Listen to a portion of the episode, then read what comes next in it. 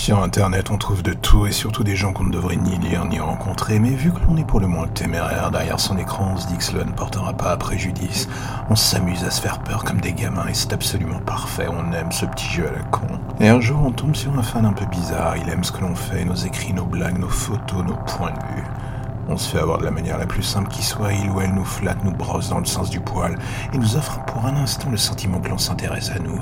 C'est agréable, plaisant, et dans le fond, c'est à peu près tout ce que l'on demande de ce genre d'échiquier de la vanité que représentent aujourd'hui les réseaux sociaux. Mais l'erreur que l'on fait bien souvent et de se dire que ce petit jeu n'a pas un prix à payer en bout de course. On ne le voit jamais venir clairement et pourtant d'un coup les effets secondaires se font sentir. L'ami d'un jour devient de plus en plus envahissant, plus présent et l'on commence à se dire que l'on devrait faire en sorte peut-être de s'éloigner un peu, on écarte ses réponses, on fait en sorte de ne plus donner de nouvelles. On le ghost, comme disent les jeunes. Et cela marche, du moins en apparence, car d'un coup celui qui n'était qu'une présence numérique dans vos DM devient subitement une présence concrète dans vos vies bien trop réelles. Vous ne savez pas où il est, mais quelque chose cloche désormais dans votre vie de tous les jours. Cette silhouette être en bas de chez vous, les coups de téléphone tard le soir, cette respiration à l'autre bout du fil sans aucun autre mot, les voisins qui vous demandent Mais qui est cette personne qui ont vu devant chez vous l'autre matin? Et quand vous désirez mettre les points sur les i avec cet ami un peu trop envahissant qui ne vous visiblement pas que du bien, le masque tombe, les DM anodins laissent place désormais à quelque chose de plus salace, des photos très crues. Comment a-t-il fait pour récupérer ces images?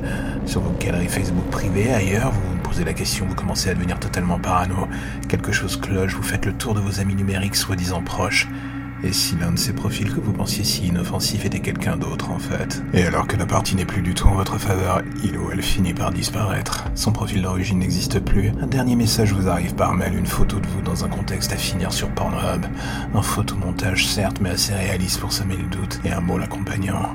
Les gens vont te voir pour ce que tu es. Allez à la police, voilà la première chose qui vous traverse l'esprit. Mais est-ce qu'ils vous prendront au sérieux Vous hésitez, d'un coup votre téléphone retentit? Un SMS d'un ami arrive soudain. Il vous indique qu'il a reçu les photos et qu'il ne comprend pas. Vous non plus, vous vous demandez de quoi il s'agit. Votre ami et le malaise qui s'entend dans sa voix vous fait vite comprendre la chose.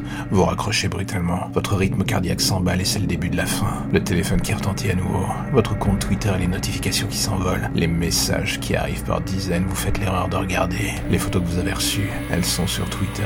Vraies ou fausses qui se posera la question dans ce nid de vipère désormais? En un court instant, le monde qui vous entoure vous donne l'impression de s'écrouler littéralement sous vos pieds. Les messages de soutien se diluent très vite dans l'océan de tweets et de retweets malsains vous concernant. Vous décidez de couper tous les réseaux, le téléphone, vos contacts avec l'extérieur. Vous ne le connaissiez même pas si bien que cela et tout d'un coup sur un claquement de doigts, il a foutu votre vie en l'air. Pourquoi? Vous ne comprenez toujours pas, pris dans une illusion pour le moins malsaine, ce taré a cru que Louis et vous.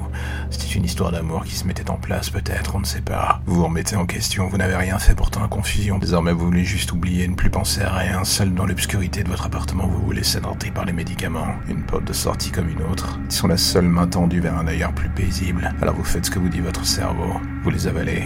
Un, deux, trois. Et soudain toute la boîte. Et vos yeux se ferment comme vos sens derrière vous vous sentez partir enfin libre. Votre corps est léger et soudain. Au loin, quelque chose cloche, une voix retentit. Cette voix, vous l'avez déjà entendue quelque part, vous n'arrivez pas à savoir où. Mais elle remonte le long de votre esprit et d'un coup vous comprenez, c'est lui. Il est là. Fruit de votre imagination ou bien présence réelle? Dans votre appartement, en fait, il est en train de vous sauver. Votre cœur qui ne battait plus repart. Vos sens se réveillent et soudain vos yeux vous laissent voir le contour d'un visage. Un homme qui vous regarde en vous caressant. Il est là, votre bourreau et votre sauveur. Vous voudriez mourir pour ne plus rien sentir. Mais la force de son amour pour vous l'aspect d'un étau qui ne vous laissera jamais vous éloigner. Vous fermez les yeux en espérant ne plus jamais les rouvrir. Quelques jours plus tard, c'est dans une chambre d'hôpital que vous vous réveillez. Vos amis sont là, mais lui non. Et si tout cela n'avait été qu'un mauvais rêve Vous demandez où est l'homme qui vous a sauvé, l'on vous répond que personne ne le sait, que c'est grâce à un appel anonyme que les pompiers ont pu vous sauver. Vous lisez dans les yeux de vos amis de la peine et du jugement. L'un d'eux vous informe qu'une enquête a été ouverte sur votre cas de cyberharcèlement suite à des signalements en masse. Les jours passent encore et un jour un policier vient vous rendre visite à l'hôpital. Il désire vous faire voir quelques photos pour une identification. L'une d'elles vous revient au visage comme une grenade. Cet homme que vous avez vu dans l'appartement, c'était celui-ci, celui qui quelques mois plus tôt vous avait mis mal à l'aise avec un premier vous sur Tinder. Ce mec qui avait fait une grande déclaration qui avait voulu avancer plus vite que la musique, c'était lui. Le policier a un visage qui trahit son malaise. Vous lui demandez de vous dire la vérité. Il n'est plus question de vivre dans le doute. Et là, il vous explique que cet homme que vous avez conduit pendant des mois a créé plusieurs faux profils pour vous parler, se faisant passer aussi bien pour des hommes que pour des femmes, réagissant à votre travail de photographe, à vos bons mots sur Twitter, qu'il a collecté des informations sur vous pendant tout ce temps, s'immisçant dans votre vie de la manière la plus sournoise qui soit. Et tout cela pourquoi? Pour se venger, pour nourrir sa fantaisie morbide d'une relation qui n'existait que dans sa tête. Peut-être. Mais ce sont surtout les derniers mots de ce policier qui vous glace le sang. L'homme en question est recherché depuis 4 ans. Il a à son actif le meurtre de trois femmes. Des femmes qui ont eu le même destin que vous. La mauvaise rencontre, celle qu'elle n'aurait jamais dû faire. Il vous explique que vous ne craignez rien, que la police va assurer votre protection en attendant l'arrestation de ce fou furieux. Mais vous ne l'écoutez déjà plus. Pourquoi? Parce que vous avez compris pourquoi il vous a laissé en vie. Il ne voulait pas vous donner la satisfaction de mourir par vous-même. Et maintenant vous allez devoir vivre avec cette idée qu'au-delà de la porte de votre chambre d'hôpital, cet homme est là dans l'ombre, quelque chose qui n'existe pas, votre amour. Vous voudriez mourir pour en finir, mais cela n'est pas au programme, du moins pour le sien. Comme quoi la vie peut changer en un swipe.